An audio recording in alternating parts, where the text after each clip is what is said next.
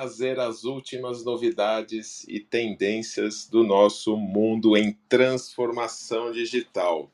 Eu sou Renato Grau e hoje estarão nessa sala comigo Renato Opsiblum, do mundo do direito digital, Antônio Lúcio, do mundo do varejo, Felipe, do mundo das GovTechs, Rafael, do mundo cripto, Ana Flávia Ribeiro, de outro mundo, a nossa polímata, e Ney Grando, o nosso sempre professor que estuda muito inteligência artificial e uma galera aí tanto.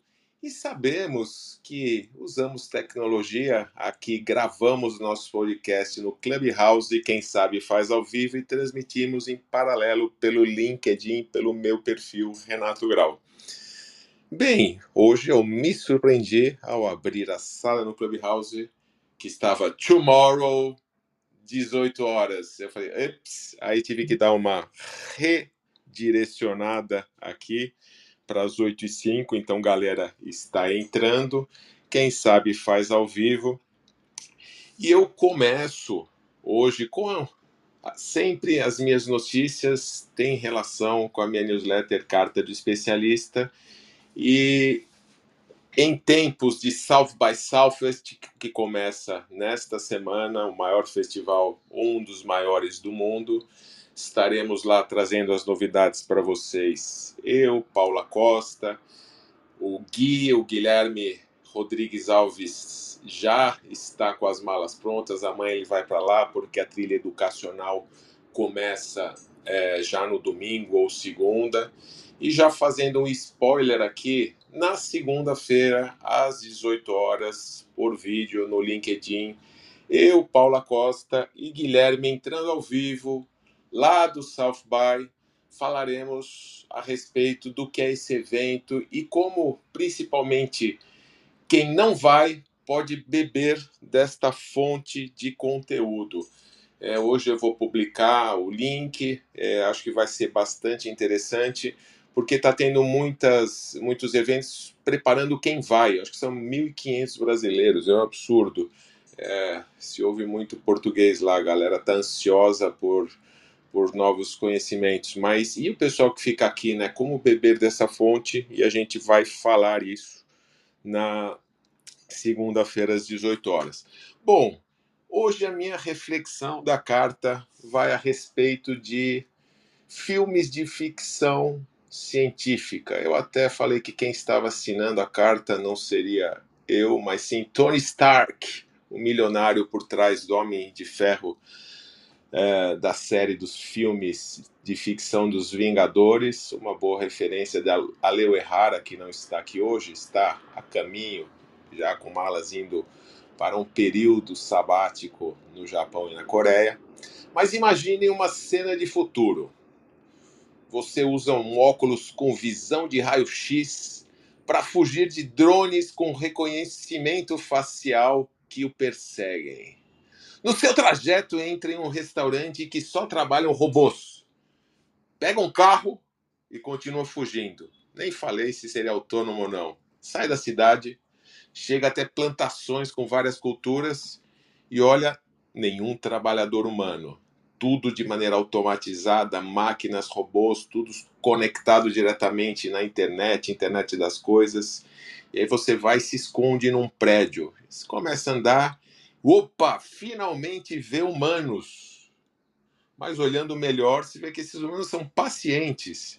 Eles são sendo atendidos por robôs. E você tentando entender o que está acontecendo, você vê que tem impressão de material genético 3D diretamente nos corpos humanos. Vocês já viram esse filme?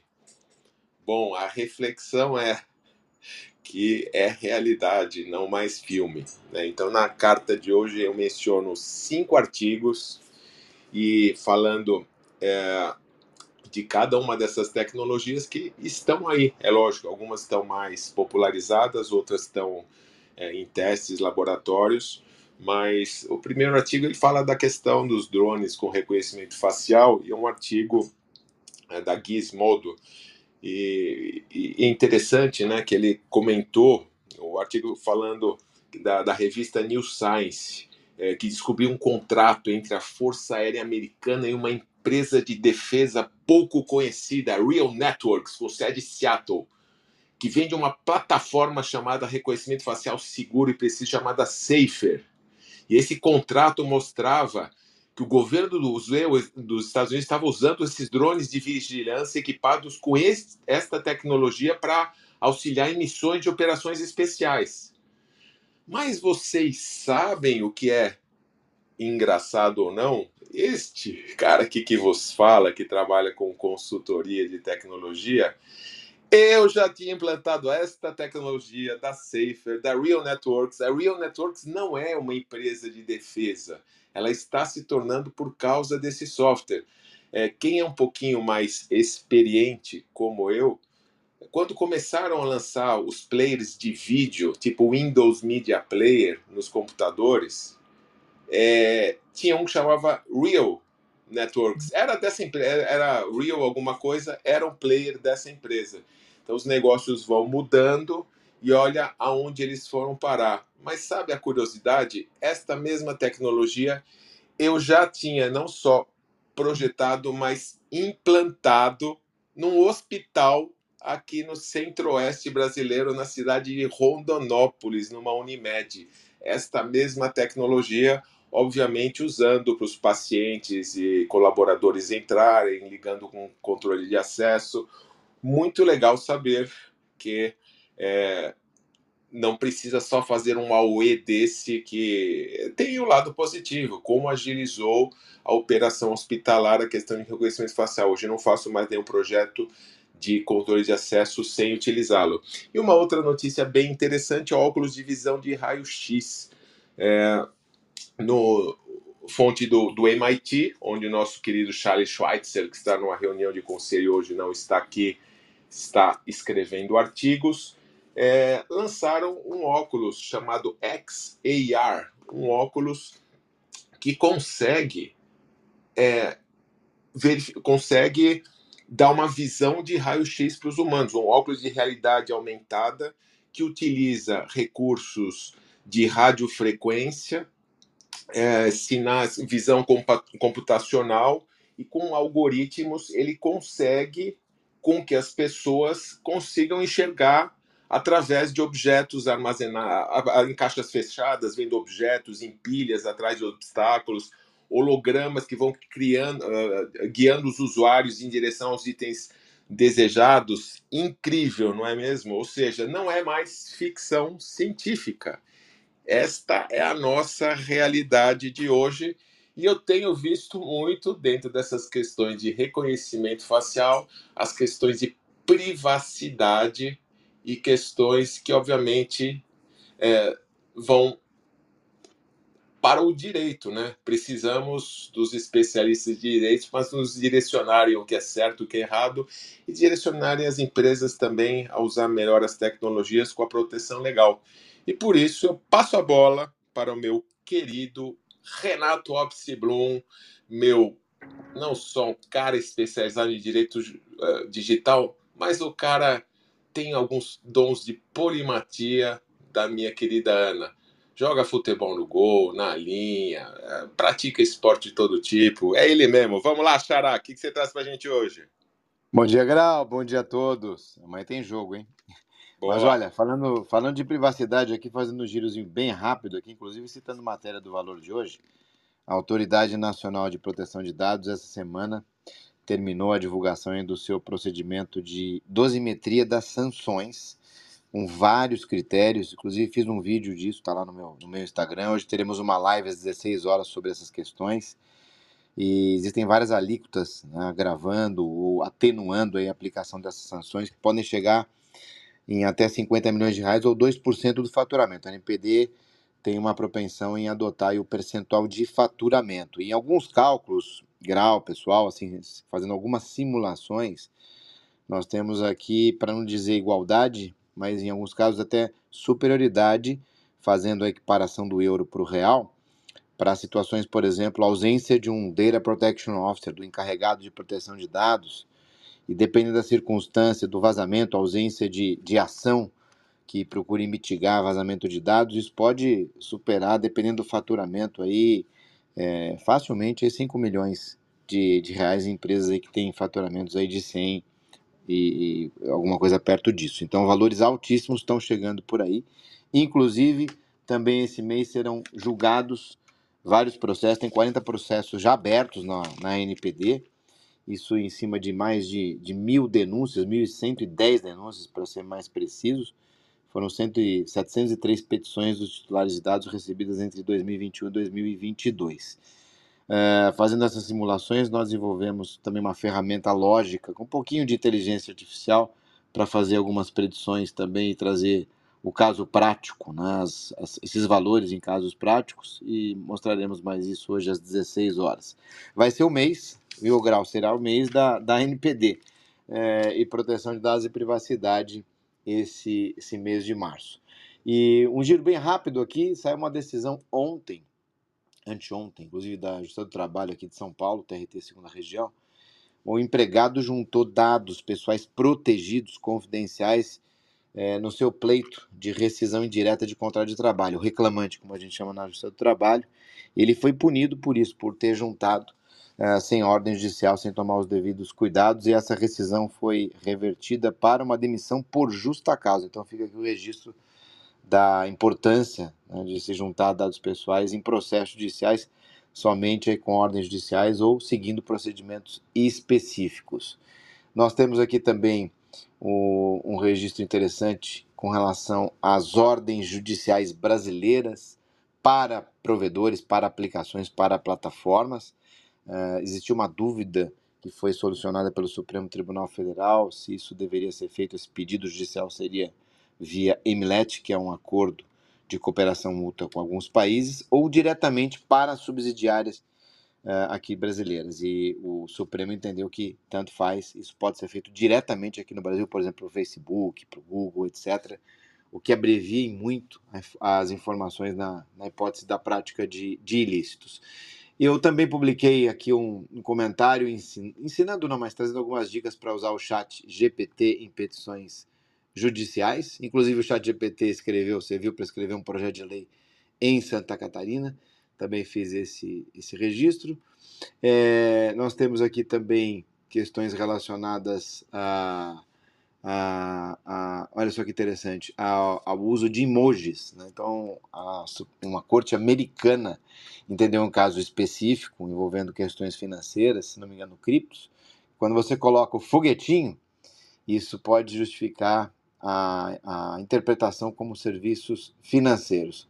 Então, esse é um giro rápido aí do que aconteceu essa semana, mas com foco mais direto na ANPD, especialmente na matéria do valor de hoje, que o título é A ANPD começa a julgar o primeiro estoque de processo, tem uma foto até da conselheira Nairane, e depois a questão dessa calculadora que eu citei para vocês. E por último, uma questão muito sensível uh, e que eu acho que vai efetivamente acontecer, Existe essa previsão na, LGPD de forma indireta, mas a NPD diz que vai multar também casos anteriores lei em si, o que do ponto de vista jurídico é polêmico, mas fica esse registro. Então teremos aí muitas sanções, começando aí provavelmente em março, envolvendo vazamento, não só vazamento, mas desconformidades à LGPD. Teremos um novo momento, agora uma corrida a revisão de todos esses processos e também aí muitas defesas de, de procedimentos administrativos.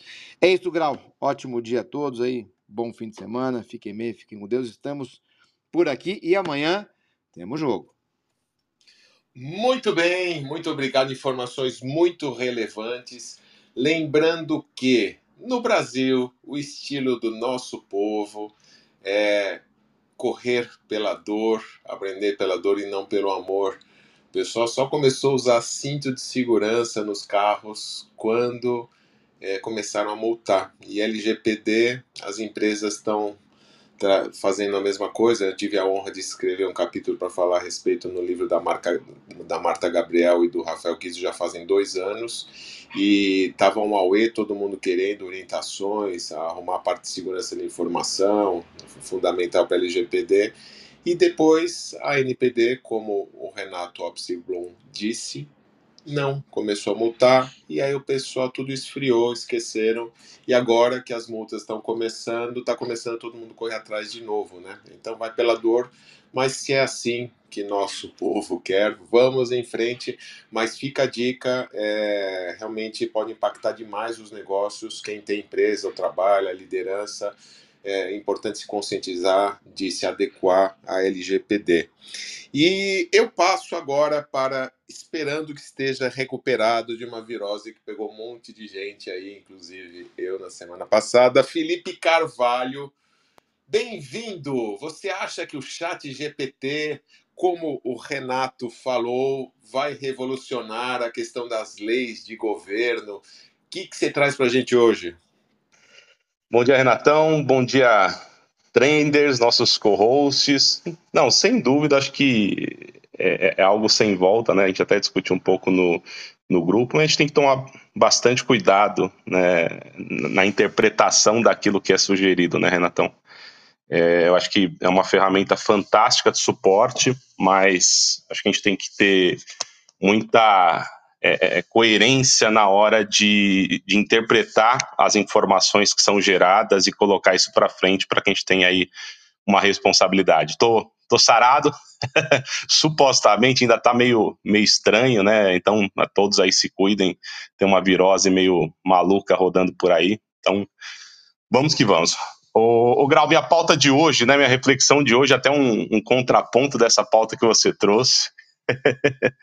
é, é, a minha pauta hoje eu falei que traria aí uma, uma, uma, notícia sobre o nosso belíssimo sertão nordestino, né, que eu tive lá durante é, duas semanas, há pouco tempo atrás. Então é uma pauta raiz. Então nesse meu retorno de viagem eu li, inclusive, um artigo da, da nossa co-host Paula Costa, né? Não está aqui hoje, mas deixo aí a, a essa mensagem para ela, né, que ela escreveu, ela abordou sobre a relevância da ancestralidade na economia da paixão. Né? E eu fiquei pensando bastante nisso, né, do que a Paulinha trouxe, e porque eu estou numa vibe muito forte dessa questão de conexão com as origens, né, o, o back to the basics. Então, essa minha ida para o sertão foi muito sobre isso, né, retomar é, coisas da origem da minha família, que veio ali do sertão da Bahia. Então, é, e aí, para alinhar essas percepções, né, eu fiz uma, uma, uma pergunta para algumas pessoas do meu entorno. Né, quando, é que, quando você pensa no sertão, quais são as, as primeiras coisas que vêm à cabeça? E, no geral, né, duas palavras foram as principais, né, então seca e pobreza. De fato, tem muito disso por lá, mas acho que vai muito além e, e é um pouco dessa reflexão que eu quero trazer aqui. Então, peguei um, um ocorrido né, da viagem que ilustra um pouco essa realidade.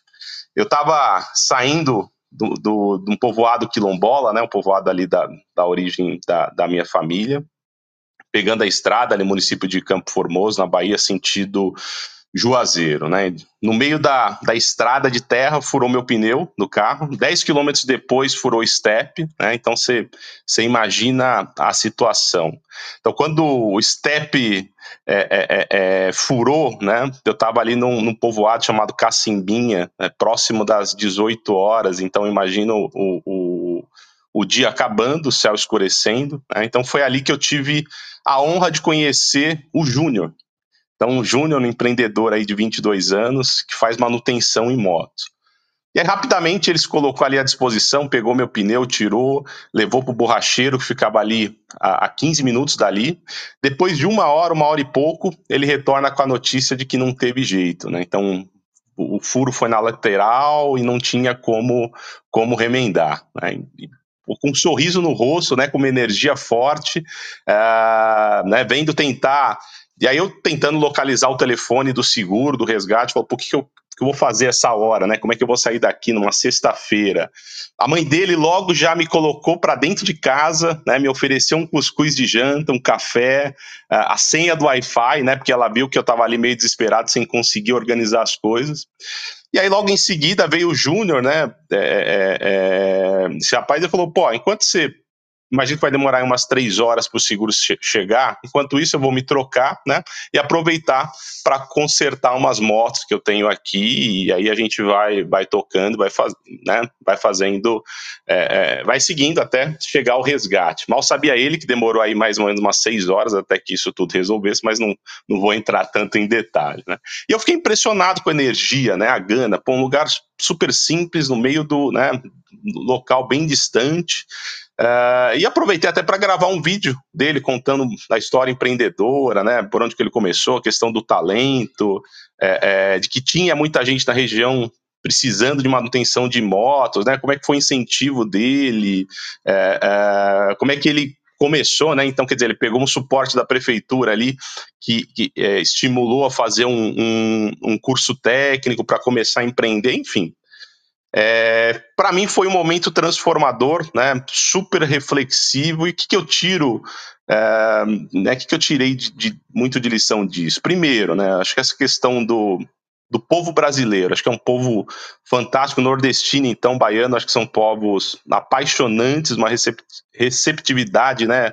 marcante e que existem N júniors no Brasil fazendo acontecer, né? Uma outra é que na real a gente vive numa bolha, então, quanto mais a gente anda, quanto mais a gente percebe aí novos mundos, novas realidades, a gente, né, a gente vê que mesmo em locais que supostamente a gente acha que é só pobreza, eventualmente, né, que está no imaginário, só seca, não, tem ali um, é, pessoas, empreendedores, pessoas fazendo de fato acontecer, né. Outro aspecto, né, que não existe apenas um Brasil, né, quantos Brasis que a gente tem hoje dentro do, do, do, nosso país. Então não existe também apenas um sertão. Então, naquela região do sertão baiano, né, de uma forma geral, a, a, o que acontece em muitos municípios é que as extensões territoriais são muito grandes, né? Então faz com que tudo não chegue, nem tudo chegue da mesma forma. Então, é, no aspecto da gestão pública, esse é, esse é um dos grandes desafios, né? Como é que você faz uma solução, um programa, um projeto chegar de forma uh, harmônica e descentralizada nas regiões mais remotas? Né? Uh, Vamos lá. E, e, algumas transformações que mudaram o cenário. Então, para você ter ideia, a energia elétrica na região chegou aí próximo da década de 90. Né? Então, muita coisa mudou a partir dali. Telefone fixo no início dos anos 2000. A banda larga, né, pouco tempo atrás. Então, isso fez com que os serviços digitais pudessem chegar de uma forma mais eficiente. Grande parte dos cursos que o Júnior faz hoje são cursos online. Né? Então, ele utiliza muito dessa, dessa questão, né, tanto de curso quanto de serviços públicos também. Sinal de celular, que é algo bem recente, né, ainda um pouco ruim, um, um, um meio G péssimo, né, mas a gente vê que já existe, mas chegou há pouco tempo, está desenvolvendo. Né? E agora, com a construção de parques eólicos e solares, tem movimentado muito a economia local, né? aumentando a geração de emprego, novas oportunidades de, de, de renda. Né? A ampliação do asfalto também coloca a região como uma oportunidade agrícola. Então, essa análise eu acho que é bem, é, é, é bem relevante, até para a gente concluir com, com o que eu gosto sempre de reforçar, né? Que os problemas complexos, eles devem ser resolvidos de forma sistêmica, né, e com a integração de diversos atores. Então, o trabalho conjunto não é só ter o papel do governo, né, estruturante de pautar, de, de, de, de desenvolver políticas públicas e soluções públicas, tem a responsabilidade, né, que eles têm a responsabilidade legal pelo cuidado, uh, o papel do empreendedor, de ver os problemas e realmente chegar com oportunidades, e aí uh, abre um leque gigante para pra, as empresas de tecnologia, né? E aí, dentro desse cenário das GovTechs, de como ajudar a, a, resolver esses problemas locais. Então, deixo aí um desafio, uma provocação para colocar a análise, né, o conhecimento um pouco maior das regiões mais remotas do sertão, como oportunidade de ampliar o escopo e, e, e ajudar realmente na, na, na solução de, de problemas reais. Né? E, e, e, aí, em diversas áreas, desde saúde, educação, segurança, saneamento e, e por aí vai. Né? O papel das grandes empresas, das organizações sem fins lucrativos também, que é, nesses cenários de ESG almejam a, geração de um impacto econômico, social, né? Tá ali um prato cheio também muito para isso. Então, é isso. No final do dia, são pessoas com pessoas, né, se enxergando, se ajudando e, e aproveitando as oportunidades desse mundão. Renatão, volto a palavra para você. Essa era a, a, reflexão que, que, que eu queria trazer, né, de que vamos olhar um pouco mais macro e a gente ter menos certezas e mais descobertas. Muito Ô, bom. Felipe, se me permite, Renato, Sim. Felipe, quero te parabenizar por esse olhar, por, por ter trazido esse tema. É, eu poderia te dizer que a minha experiência de vida ela foi completamente mudada com a minha experiência de estar à frente de uma operação de varejo nos últimos cinco anos no Nordeste. Como a maior parte de vocês sabe, eu comandei as operações do Walmart e do Big naquela região, então eu tinha lojas em Mossoró, Juazeiro, Caruaru, Itabuna, enfim, em vários lugares do interior do Nordeste. E o resultado que essa empresa possuía ao apostar é, nesse, nessa região era realmente um resultado acima da média. E eu aprendi muito porque a maior parte da locomoção que eu fazia entre essas unidades se dava de carro então eu conheci muitas dessas cidades que você citou aí e é uma experiência transformadora para nós do Sudeste que somos assim absolutamente ignorantes em relação ao que acontece em regiões como essa que você falou. Parabéns por trazer esse tema, viu, Felipe? Valeu, Antônio. E a gente deixa uma provocação. Quem ainda não conhece, estou pensando em fazer uma missão de inovação do sertão, hein? Quem topa? Bora, Felipe, bora e a gente pode levar este assunto para o nosso movimento Brasil Digital para Todos, que além de você, temos agora como grande colaborador o Ney Grando também. E eu acho que a gente já tinha né, várias vezes discutido dentro das tendências e mudanças do nosso mundo de transformação digital aqui no Trends, que a gente tem essa pegada tech e tal, é, a importância do conceito da economia da paixão. É por isso que a Paulinha caiu tão bem, a nossa última contratação de co-host aqui, para provocar isso. Bom ver isto né, na prática. É, e até eu vou falar de um projeto na linha do que o, o Felipe comentou. Eu tenho um cliente de energias renováveis que produz biodiesel a partir de óleo de palma e as plantações são por toda a Amazônia. E tinha um desafio lá, lá tem muitos desafios, né? Entre os desafios que tem é a parte de conectividade. Então eu fiz um projeto para conectar as plantações e aí fiz uma RFP e tal e uma das grandes operadoras ganhou, os projetos estão em execução. E qual foi uma das premissas que eu busquei para conseguir um desconto junto à operadora para viabilizar o projeto? que eles iam ter muitos novos usuários, pessoas físicas, das comunidades próximas às fazendas. E realmente, depois que esse insight foi dado, o projeto conseguiu ser viabilizado. Ou seja, vai conseguir ajudar a empresa, que é quem está bancando, mas olha como vai ajudar as comunidades que eles estão a se conectarem e, e aí realmente ter uma evolução mais rápida. E já que eu falei no Brasil Digital para Todos. E, e Renato, só, só, fazendo o, o. Isso muda o jogo, cara. Sim. É, é, um detalhe tão simples que permite uma, uma transformação imensa, e aí já deixa o desafio de, de ampliar isso para o sertão. Vai lá. Maravilha, show de bola. Você sabe que um dos estados que tem um projeto muito legal que a gente não ouve, que está todo conectado, é o Piauí. O Piauí tem um projeto de conectividade absurda, é muito legal. Eu almocei lá com o responsável desse projeto aí faz uns meses e é fascinante. Quer, dá para fazer. Tão simples quanto vamos continuar empurrando para que essa inclusão digital aconteça. E até lembrando que uma das ações do nosso movimento lá foi de é, levar uma legislação que foi feita pela Prefeitura de Santo André para todas as 5 mil e tantas prefeituras que existem no Brasil, para elas poderem mudar a legislação, para poder ter, a, abrigar lá as torres das antenas para as operadoras chegarem. Então a gente está aí aos poucos ajudando.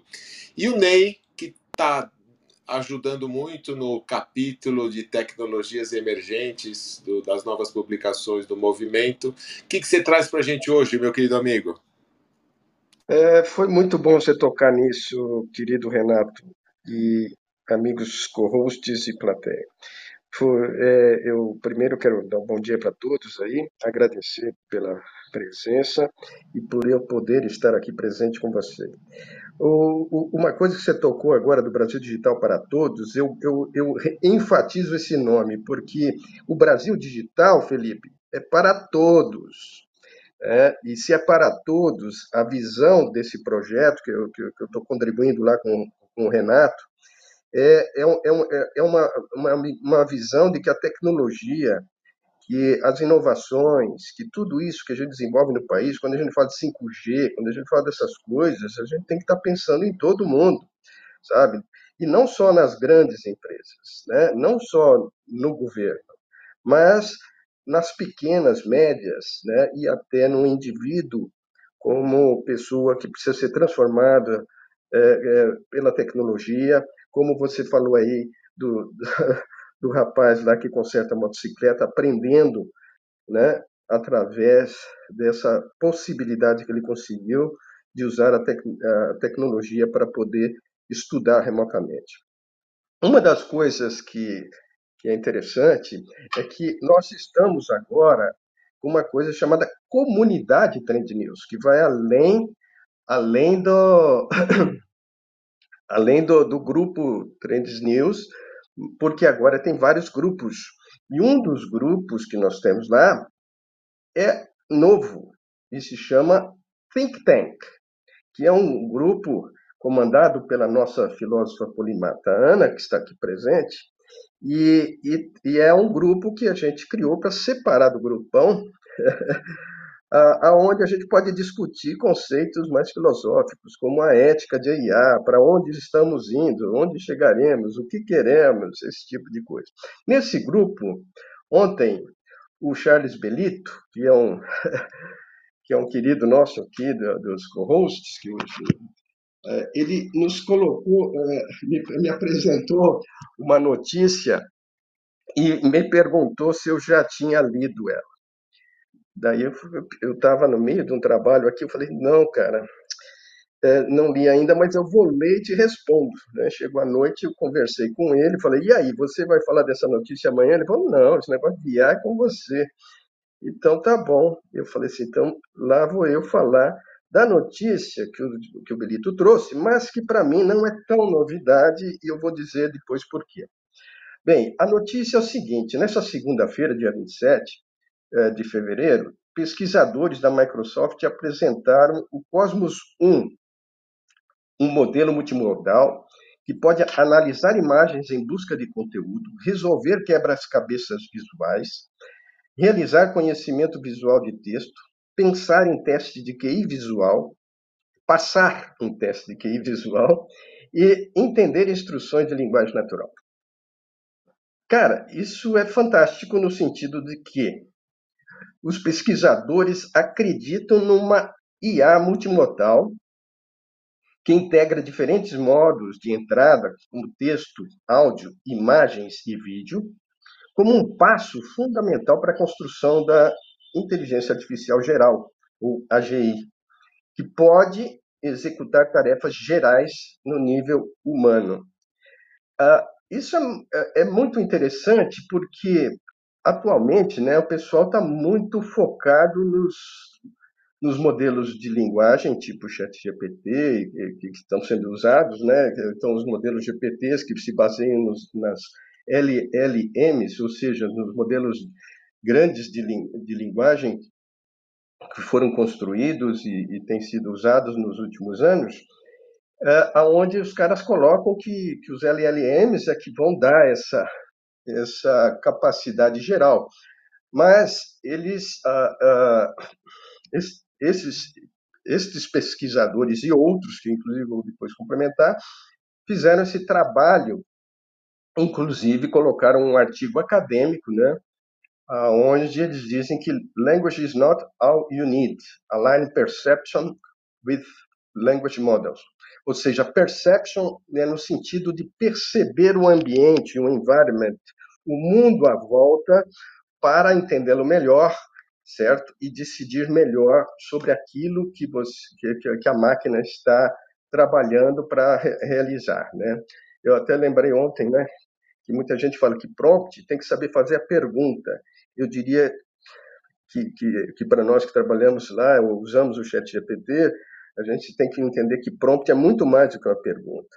Ele é um enunciado do problema que pode até encerrar com uma pergunta, mas é algo mais complexo que, que, que tem a ver com fornecer o contexto adequado para a máquina, para depois a máquina, entendendo todo o contexto, te dar, te uma, uma resposta mais precisa. Se você usar o prompt como se usa o Google Search, ele é muito diferente na forma de você introduzir o problema, introduzir a questão para ter uma resposta mais inteligente. Então, para ter respostas inteligentes, precisa haver questões bem formuladas e contextualizadas. Uh, seguindo, esse é, o grande barato disso, então, é que ele trabalha com um modelo de linguagem grande multimodal, ou seja, apesar dele estar tá tendo toda essa visão de que você precisa ter, ter uma percepção do ambiente, tá? esse modelo de linguagem grande multimodal, o MLLM, ele é assim porque ele se baseou nos modelos de linguagem natural é, gigantes, né, grandes. Então, ah, tem, tem tudo que o GPT tem, o GPT tem e mais algumas coisas, né, com relação a reconhecimento de imagens e, e fazer testes. Eu não vou me estender muito no, no, no, nesse, nesse, né, nesse artigo, mas é interessante que o, eles fizeram diversos testes dos modelos, onde ele passa até em testes de QI, uma nota baixa inicialmente, mas eles dizem que este é apenas o primeiro, por isso é Cosmos com K, traço 1. Né? Então significa que está vindo aí pela frente o 2 e o 3. Quando, quando eu falei dessa notícia, eu lembrei que eu já tinha visto sobre essa questão de multimodelos. É, a própria revista Nature já apresentou em 2022 um artigo chamado Towards Artificial Intelligence via Multimodal Function Foundation Model. Ou seja, é, é um artigo de uns chineses que desenvolveram uma, uma aplicação onde eles usaram esse conceito multimodal e, e, demonstraram o funcionamento dela. Ou seja, não é uma novidade da Microsoft, mas a gente sabe que as grandes corporações saem na mídia com muito mais destaque do que as pequenas. Então, é isso. Tem outras. Uh, uh, o, o, o Ian LeCun também, lá da, da Meta, também falou a respeito desse tipo de coisas, e, e eu acho que é, um, é, um, é algo que nos levará, talvez, mais possivelmente, a uma AGI, uma inteligência geral, é, inteligência artificial geral. É isso aí, Renato. Passo para você. Muito bom, Ney. Olha só, a singularidade está no radar. Será que vai ser ah, vai acontecer? Será que antes ou depois das previsões de 2045? Tá acelerado agora. Meu amigo Antônio Lúcio, e o varejo, como está sendo impactado com todas essas tecnologias? Olá, Renato. Olá, meus queridos co-hosts. Bem-vindos, trenders. Casa cada vez mais cheia.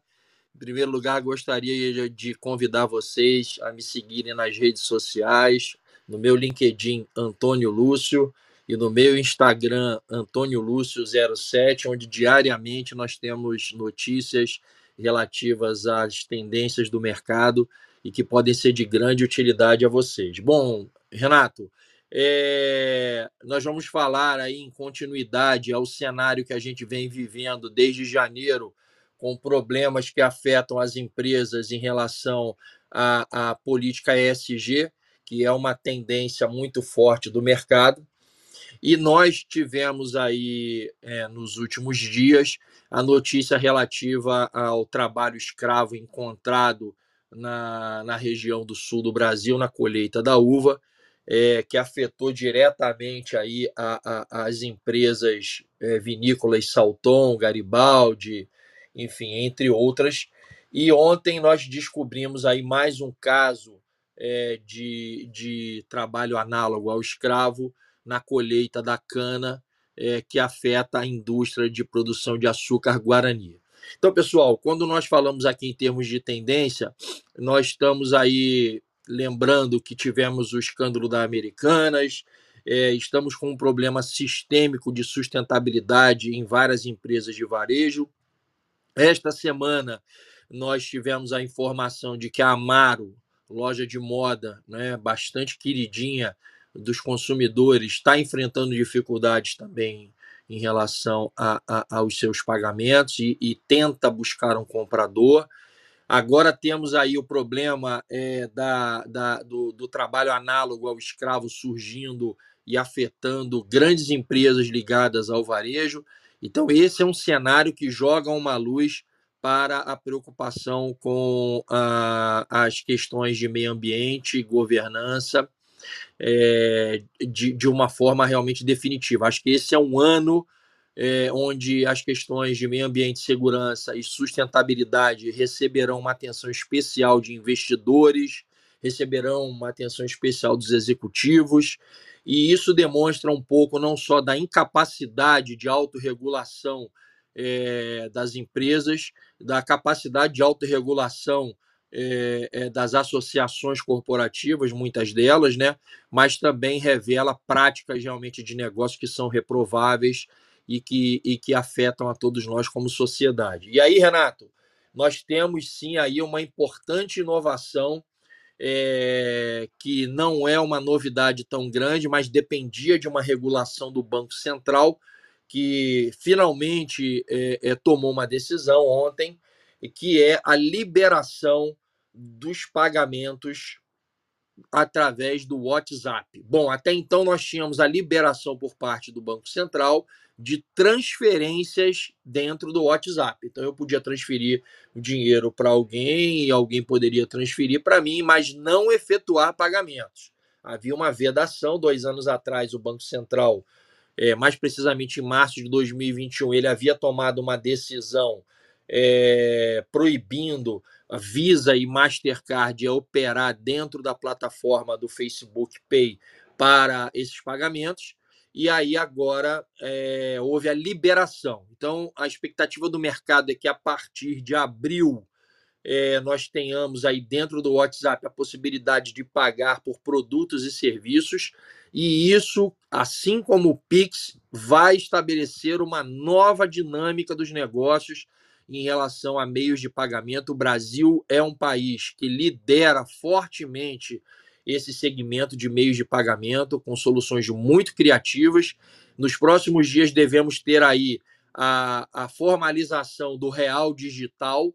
Então, pessoal, é, já podemos colocar no nosso radar aí pequenos empreendedores, grandes empreendedores, todos aí de que de uma maneira geral lidam com produtos e serviços, é, já colocar no radar que em abril nós teremos aí a possibilidade de finalizar as operações de compra, venda e pagamento através do WhatsApp, o que vai dar uma dinâmica muito bacana aos negócios. Renato, era isso que eu trazia hoje. Obrigado a todos. Uma super sexta-feira e um ótimo final de semana. Excelente, Antônio Lúcio. E falando em meio de pagamentos, novidades com o WhatsApp, será que o varejo vai começar a aceitar cripto? Lembrei de Rafael Veloso. O que você traz para a gente hoje, Rafa? Bom dia, sem dúvida, né? Cripto aí já desenvolvimento não para. É, hoje mais cedo vocês, os Renatos, né? Vocês comentaram sobre questão de LGPD E a, todo mundo sabe que a proteção de dados, né, a aquisição de dados pelas empresas é um bem valioso, né, você saber ali o que, que seu cliente está fazendo, enfim. E aí a Polygon, que é uma segunda camada da blockchain, da blockchain do Ethereum, ela desenvolveu o tal do, do um ID protocol. E o que, que é isso? Vai ser um, uma identidade né, baseado ali em Web3.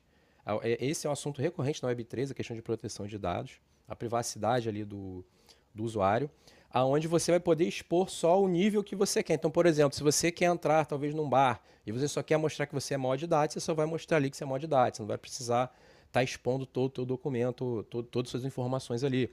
Talvez você, para estar tá, é, adquirindo empréstimos, isso já hoje na, na, no DeFi, no, nas finanças centralizadas, já é possível. Você só precisa expor ali mais ou menos o seu track record ou, ou a quantidade de dinheiro que você tem para você poder ou estar tá deixando de lastro adquirir esse empréstimo ou você realmente mostrar que você pode pagar que você está empregado ou que você ganha acima de uma, uma, um, uma zona de faturamento, enfim, você consegue, através desse protocolo, no desenvolvimento desse protocolo, você vai conseguir estar é, tá expondo só o que, o que é necessário. Hoje, para a gente se conectar a qualquer plataforma, qualquer site, você tem que dar um monte de informação e a única pessoa que é beneficiada é o, o, o prestador de serviço, né? porque ele pega essa informação.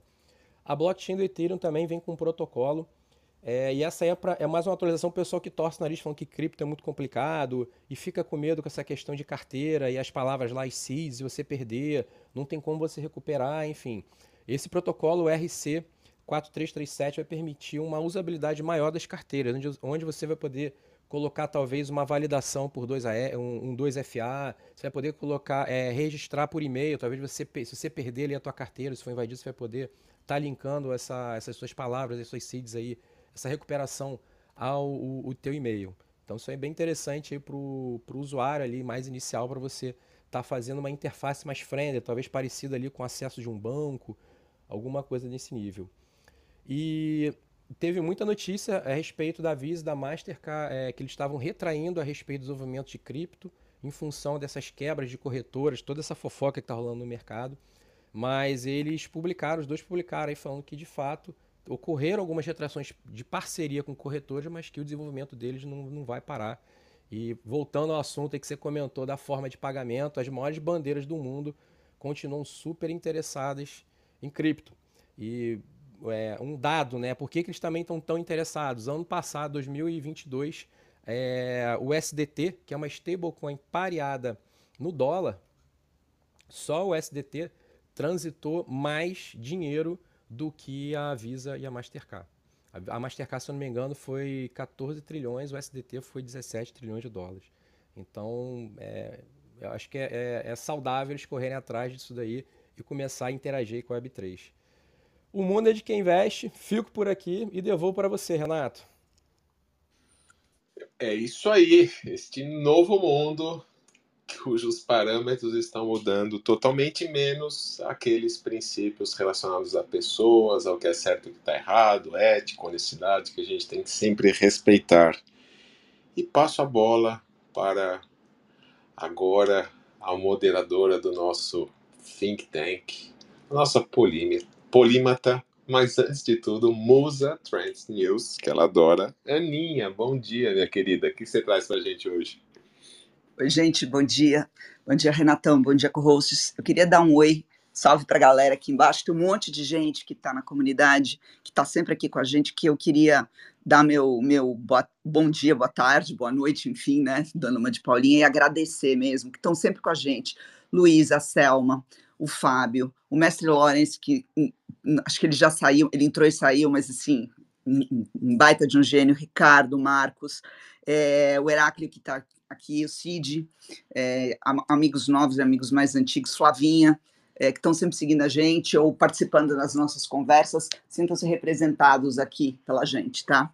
Então, sem mais delongas, Ana sendo Ana, né? Não, honestidade, verdades e etc, e etc não são conceitos absolutos, são desejos absolutos, são sentimentos absolutos, mas a gente tem que começar a tomar cuidado cada vez mais nesse mundo de subjetividade linguístico que a gente vive com esses conceitos que são conceitos difíceis de serem esgrimidos, inclusive no campo dos negócios.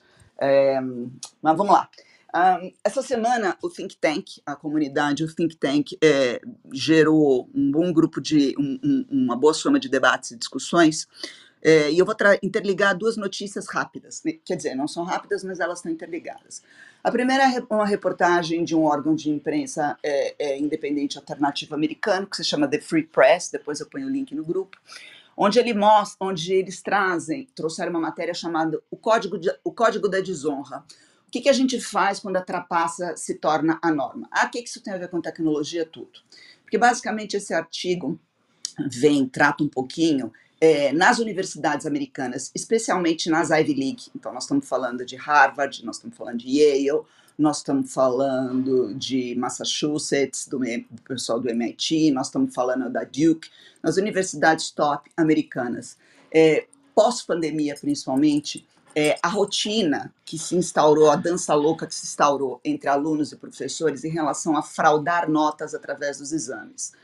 Os exames se tornaram muitos online, é, os alunos podem, é, de alguma maneira, fazê-los remotamente ou mesmo localmente, mas o fato é que um conjunto de N tecnologias, e obviamente potencializado pela, pela pelo nosso onipresente chat GPT e agora pelo Bing, fazem com que é, as respostas é, é, das perguntas ou dos exames é, sejam dadas ou coletivamente, apesar das provas serem individuais, ou pela máquina. E o que, que acontece? A nota média do estudante é, dessas universidades no último ano aumentou um ponto e meio. Ou seja, se a nota média de um estudante da Ivers era 3,5, 4, agora passou a ser 4, 4,5. Significa que o cara aprendeu mais? Não. Significa que ele aprendeu a como tirar uma nota melhor. E eu não vou entrar no mérito da discussão, se isso é bom, se isso é ruim, mas o que fica claro para mim é que tanto alunos, quanto professores, quanto sistema de ensino, quanto padrões da nossa sociedade em geral, é, a nossa ética tradicional não dá conta. Porque o aluno que anota melhor, porque notas melhores é, o fazem performar como um cidadão que vai obter uma posição é, de destaque ou um melhor emprego, uma melhor porta de entrada no mercado de trabalho, para ele, afinal de contas, para muitos deles pagarem seu crédito estudantil, é, porque nós não estamos falando só de rico ou de pobre aqui, nós estamos falando de um, de um fenômeno generalizado. Né? E da, da sequência na carreira dele como um bom cidadão é notável que uma grande parte das big techs, se não todas as big techs, se nutrem dos estudantes que saem desse grupo de universidades. As grandes consultorias se nutrem dos estudantes, prioritariamente dos estudantes que saem dessas universidades, cuja discussão foi colocada à tona. Né? Então, não se trata de um fenômeno de uma classe específica, de um grupo específico, mas sim é, de uma maneira onde os meios estão sendo colocados de uma determinada maneira em relação aos fins. Isso me traz para o meu segundo ponto. É, é, o Elon Musk colocou um, um, um para vaiar, né, um, um, Twitter provocativo lá é, dentro do, do, Twitter, falando que ele provavelmente envidiaria esforços para desenvolver é, uma, uma plataforma ou uma IA alternativa ao OpenAI, porque é, ele estava vendo no radar que nós estamos nos particionando em dois tipos de inteligências artificiais no que tange a maneira com a qual ela expressa respostas e constrói argumentos para as questões. Uma que se chama Woke AI e uma que se chama Closed AI. Para quem não sabe, o Woke está ligado à palavra ativismo e o closed está ligado a uma palavra, digamos assim, um pouco mais de conservacionismo, né? E ele estava afim de ter, é, de ter uma, uma, uma, um outro tipo de, de IA que fosse a Based AI, né? Uma IA baseada em alguma coisa, etc, etc. Não vou entrar no tema político aqui. Não se trata a respeito, não se trata a respeito disso. Se trata de que é, nos porões da internet, no Reddit, nos Forchan, e para quem é, gosta de historiografia, de etnografia e de etnologia, que é o estudo dos, dos símbolos culturais que formam o pensamento humano, esses porões alternativos na internet é, são é, é, o, o, onde se dá é, a metodologia com a qual as pessoas vão estar se comunicando dali a 10, 15 anos. Então, o que está nascendo nos porões da internet, principalmente nos fóruns mais esquisitos de Reddit e Forchan, pode ser que vire uma tendência de comportamento que vai influir em uma série de desdobramentos de tecnologia.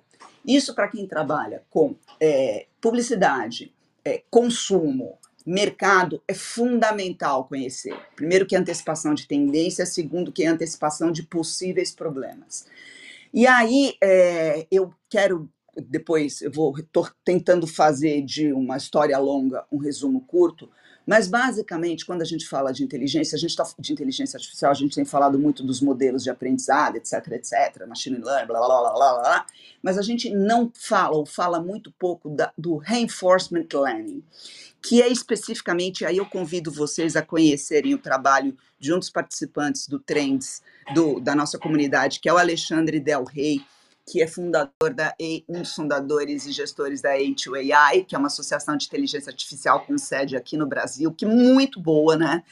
É, nas nossas discussões, ele coloca que existe uma camada que a gente discute muito pouco, que é o reinforce, Reinforcement Learning for Human Feedback, que é a camada que foi projetada é, especificamente para poder dar o quê? Um viés emocional e incorporar políticas de comportamento e de cultura nas respostas que são geradas pelo modelo pré-treinado, né? Essa camada adicional, sobre qual se fala muito pouco, é o que efetivamente, abre aspas, gera uma personalidade, fecha aspas, a esses modelos de linguagem, né? E aí o que acontece? Entre a informação que é curada e o modelo de resposta, é, a gente já começa a ver dentro é, das redes sociais uma discussão que demorou 15 anos para se estabelecer, que é a questão.